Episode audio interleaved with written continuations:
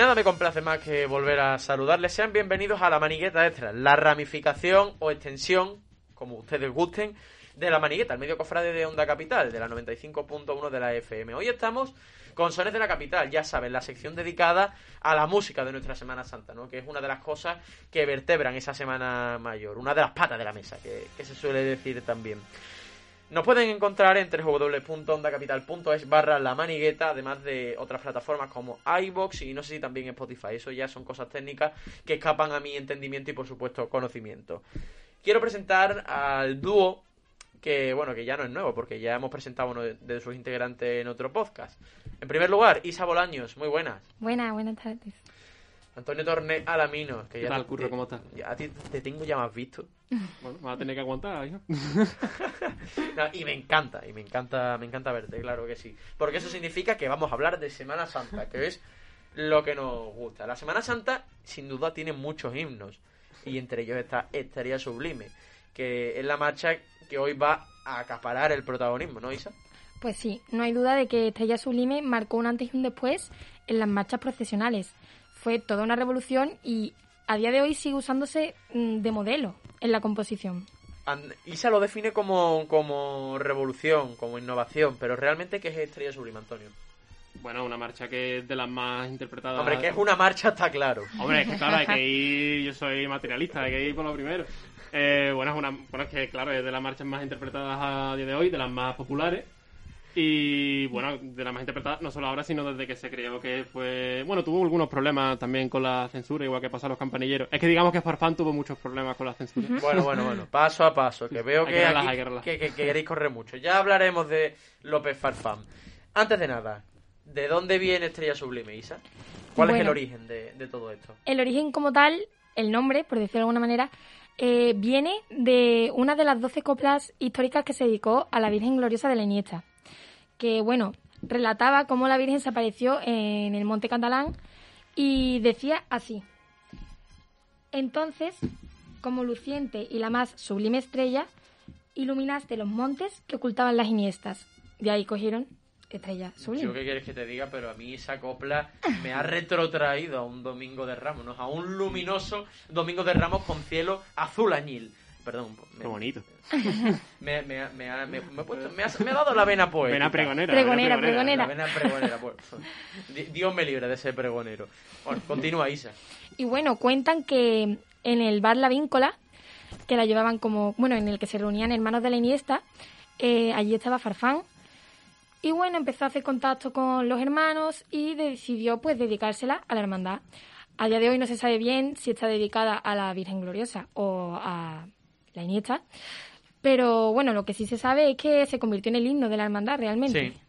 Y que, si lo puedo contar así un poco más en intimidad, Tú tranquila. pues Si tiempo hay de sobra. yo tengo especiales recuerdos con, con Estrella Sublime porque Bueno, eh, antes de, de hablar de recuerdo, termina, eh, claro que sí. De- después te preguntaré por más recuerdo, pero bueno, termina ya eso. Bueno, simplemente eso, que siempre se la tocan a la Virgen de la Iniesta cuando sale de, de la iglesia. ¿De San y- Julián? Sí, de San Julián. Y bueno, mm, es una maravilla porque todo el mundo aplaude y, y se dirige hacia el convento. Y bueno, que eso, que le tengo un especial cariño, que me recuerda a mis amigos que son de la Iniesta. Y nada, me parece que tiene mucha importancia con respecto a la hermandad.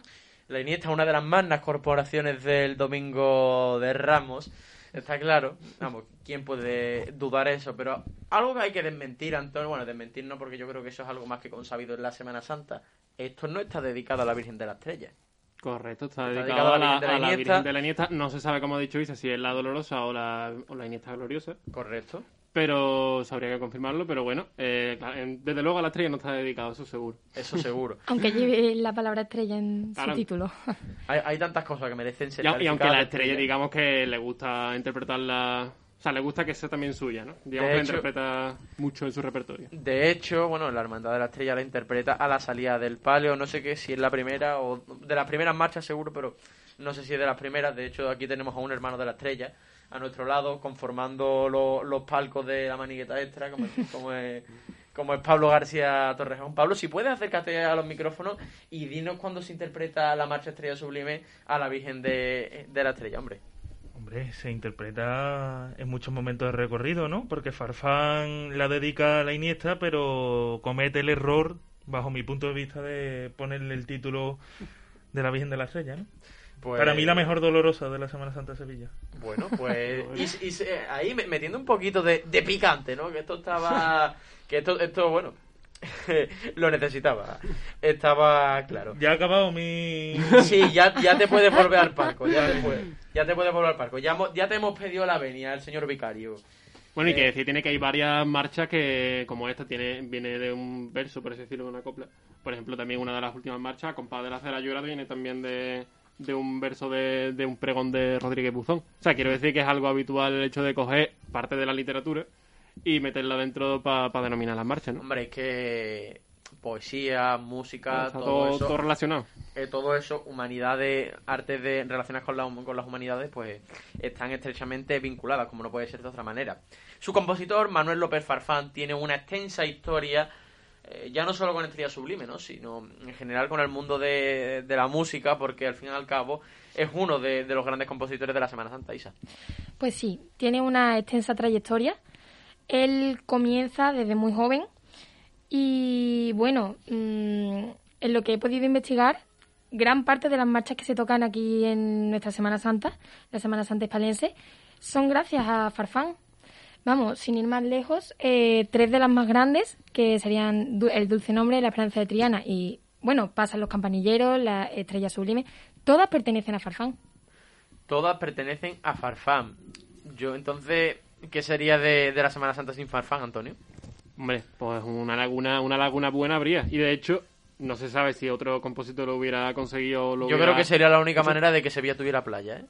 Con, con la laguna esa que provocaría la no existencia de No le Farfán. No, pero digamos que rompe con una forma de, de interpretar las marchas, bueno, de componer las marchas, que eran marchas fúnebres generalmente, las marchas, bueno, la amargura, que decir, no se la dama la mano y todas esas marchas, enormes, ¿no? Y, pero digamos que él pues hace una nueva, una nueva, una nueva forma de, de componer marchas que para que sean unas marchas pues más alegres, ¿no? Un tono más popular. Está claro. Y bueno, Farfán, dijiste Isa que estaba, bueno, eso con, con hermanos de la Iniesta, que, que empezó a, a, a estrechar, eh, perdón, a establecer contactos, perdón, ahora no me salía la idea, pero además de Estrella Sublime, eh, ¿qué más? Que hay, hay más marchas, ¿no? Que, Bueno, también me pareció muy curioso eh, que él, al pertenecer al barrio de San Bernardo, por lo tanto era de la hermandad, eh, le dedicó eh, una de sus primeras marchas y la última marcha a la hermandad, que fueron el refugio de María en 1921 y finalmente mm, el Cristo de la Salud en Sí. 1939. Bueno, pues también piezas musicales que no sé si se pueden comparar con Estrella Sublime, pero que también son importantes en el devenir de, de la Semana Santa. Bueno, y hay un dato ocurre que no se nos olvide, este Ojo compositor... al dato. Ojo al dato, ojo al dato. Este compositor fue director de Soria 9 durante 10 años, que es lo que estuvimos hablando la semana pasada. Soria así 9, Que, eh, así pues, que ven al hilo. Voy a hacer un poquito de spam por el, por el podcast de Soria 9 que ya, que ya hicimos. Que bueno, que, que lo pueden escuchar también, queridos oyentes, que, que se pasen también por el podcast de Soria 9, que creo que también... Aquí lo importante es conocer un poquito más de la Semana Santa y que se lo pasen bien, hombre. Cuéntame más de López Farfán, Antonio. Eh, bueno, pues López Farfán, como ha dicho Isa, pues son muchísimas marchas procesionales de enorme nivel, ¿no? Eh, su, digamos, su origen es en el, su primera marcha procesional es en el 1896, eh, que se llamaba, para si no me falla la memoria, porque es que estas marchas con tantas marchas, eh, se llamaba En mi amargura. Es curioso que esta marcha se la dedica al padre, a la madre de su maestro en ese momento, que era Gómez Navarro. Eh, curioso que se la dedique a la madre de, de su maestro. Eh, Sí. no, no deja de ser un dato curioso, dejémoslo ahí. Y bueno, pues él, es que él, como era, digamos que él estaba alistado en el ejército, Claro. eh, por eso es director de Soria 9, porque va a ser director de Soria 9, bueno, es un regimiento, ¿no? Entonces, pues va a diversos destinos. Eh, pues él llega a Galicia, por ejemplo, a hacer la famosa mulleira, ¿no? Que es una... La una- mulleira. una- sí, que es una danza que se, se hace allí. Bueno, pues la mulleira es la, música. Antonio, por favor. está- Sí, yo arranco, yo arranco. Y bueno, es que yo lo que quería llegar, que yo creo que te va a gustar, Curro, es que en el año 1925, con todas estas cosas, aparte de marchas profesionales, lo que él hace es un paso doble al Real Betis Balompié. O sea, yo quería llegar ahí. O sea, no, que- no quería, no, quería que ese, no quería que ese dato se De repente, pasara por ahí de repente eh, han cantado gol aquí en el estudio de la maniqueta extra. Porque ya saben, esa preciosa dicotomía entre Sevilla y Betis. Entonces, Manuel López Farfán, aparte Digamos de que compositor de marcha, también compone sevillana. Exactamente, cultiva otras cosas que no son que no son solo Zarzuelas. marchas profesionales, sino zarzuelas, Oye, pero, pasodobles. pero, pero increíble, ¿no? Esta Eh, combinación de estilos y sobre tío. todo de, de distintos sitios de nuestra geografía, ¿no? Las sevillanas, las muñeiras, todo ello va a ser bailado por Antonio en breve instante. Y aunque esto sea audio, nosotros nos vamos a encargar por todos los medios de que puedan ver a Antonio Torné bailando una muñeira. Vestido para la ocasión, además. Hombre, claro. No sé cuál es, cuál es el vestido de Mulleira, pero bueno, Con cerveza en mano. exactamente, cerveza Estrella Galicia. ¿no? Bien, No, bueno. Hombre, bueno, es que hay que. hay que estar ahí al, al día. Sí, eh, bueno, el caso, que ahora os iba a preguntar por lo que siempre os pregunto, ya sea a vosotros o a Miguel y a Pablo cuando se van turnando de las secciones, ¿qué recuerdo tenéis con Estrella Sublime? Bueno, yo el recuerdo que tengo con Estrella Sublime es de, digamos, de un trío de violín, cuando la- el origen de esta marcha, Farfán la concibe, eh, tocando, eh, bueno, realmente aquí nos íbamos a perder un poco, pero ya que empezamos con los recuerdos, eh, digamos que el- en la última parte de la marcha es un trío y él lo concibe con un trío de violines, ¿no? Y entonces, pues... en Que el también fue muy innovador en la época. Claro, fue innovador la en la inclusión época. de violines para una marcha procesional. Exactamente, fue innovador en la época y en el año 2009, pues el- en la campana se le tocan a la Iniesta un trío de violines como rememorando esa concepción que hizo Farfán de la marcha. Y ya que estamos, pues digamos que la estructura de la marcha, pues no perdernos más. Ahora le doy paso un poco a Isa para que hable también de sus recuerdos. Bueno, pero Antonio, termina con tus discursos y ahora vamos a escuchar el trío de, de Exactamente. Estrella Sublime. Cuento mi discursito, cuento mi discursito. Y es que la estructura de la marcha, eh, lo que hace Farfán es innovador, es introducir cornetas. Ya se había introducido antes, pero él, digamos que le da fama a, ese, a la introducción de cornetas. Eh, pues está la introducción de cornetas, está, hay un primer tema, está un golpe de bajo, un segundo, una repetición del primer tema y después está el trío, que lo conciben por violines y... Pero normalmente se escucha son Y eso que has explicado, violines. Antonio, se traduce en esto.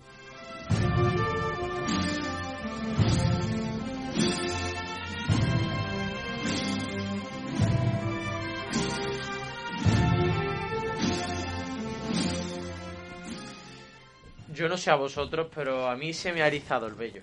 O sea, ¿a quién no se le salta una lágrima escuchando Estrella Sublime? Porque además me dicen por la otra línea que Pablo hoy está charlatán, que no se conforma con una sola intervención. Sí, sí, lo primero que quiero agradecer a Antonio por citar aquí al glorioso Su Majestad Real Betis Balompié. No será usted imparcial. No, no. Y bueno, es que escucháis. Yo lo he escuchado ahí en el palco, en la grada, eh, donde he gritado el gol, el famoso gol que has cantado. Y, y la verdad que se me ha puesto los pelos de punta, ¿eh? También. Quiero proponerte un podcast, aquí, una oferta. Bueno, eh, a- aquí en directo ya, eh, eso. Sí, Eh, ya, ya aquí. en son, estas, cosas, estas cosas suelen ser datos internos de la maniqueta extra, pero claro, compártelo con, lo- con la audiencia, claro que sí. Podcast de equipos de fútbol y Semana Santa. Hay que hablar. Bueno, Hay que hablar, hay que hablar, ¿eh? Hay temas para hablar. yo me voy haciendo mutis por el foro, porque esto es complicado. ¿Y Bueno. qué- ¿Quieres comentar algo más? ¿Qué haces ahí? ¿Qué más? No, yo aquí porque se me ha invitado a hablar. He pedido la venia y se me ha Se te ha concedido. invitado y me lo has dicho por WhatsApp, que te... Ya, ya, y se me ha concedido, ¿no? La venia, ¿no? Pues ya está, ya te la quito. Venga, Mira. adiós. Muchas gracias, anda, don Pablo. Bueno, nosotros ya nos vamos. eh, vamos, sí, vamos terminando. Sí, es que también tengo a Miguel ahí indicándome como si fuera un regidor. Que no se me escapa nada, señor. No se me escapa nada. Bueno, nada, nada, nada, nada, nada. Y eso que están escuchando también es la voz de nuestro querido Miguel Mateo. Isa, tu recuerdo antes de terminar con Estrella Sublime. Bueno, yo lo que contaba con antes, con la Iniesta, en la salida, me parece que es un momento muy especial y que, bueno, con, conociendo la historia, todavía adquiere más sentido. Pues sí, de hecho es que es uno de, es uno de los momentos de la, de la Semana Santa que hay que, re- que hay que vivir. Vamos, se recomienda, Isa. Ujú. Yo lo recomiendo.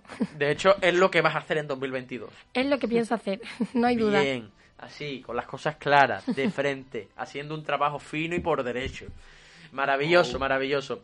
Bueno, vamos a, a terminar ya este podcast de la manigueta extra por muchas sugerencias que nos lleguen desde la grada. Bueno, eh, eh, eso, es- eso, es lo, eso es lo de menos. Muchas gracias, Antonio. Encantado de estar, estar contigo, Curro. Isa, Gracias, de verdad, un placer. normalmente solo os tendría que agradecer a vosotros dos y a nuestro técnico que está haciendo una labor, oye, extraordinaria, pero es que no sé si dirigirme también al palco, a la grada, que... Sí, hombre, sí. Bueno, pues venga. Por vosotros les estoy levantando la mano y bueno. Magnífico, magnífico. Pues ya está. Esto ha sido todo por nuestra parte. Termina Sones de, de la capital, de la manigueta extra. Así que ya saben.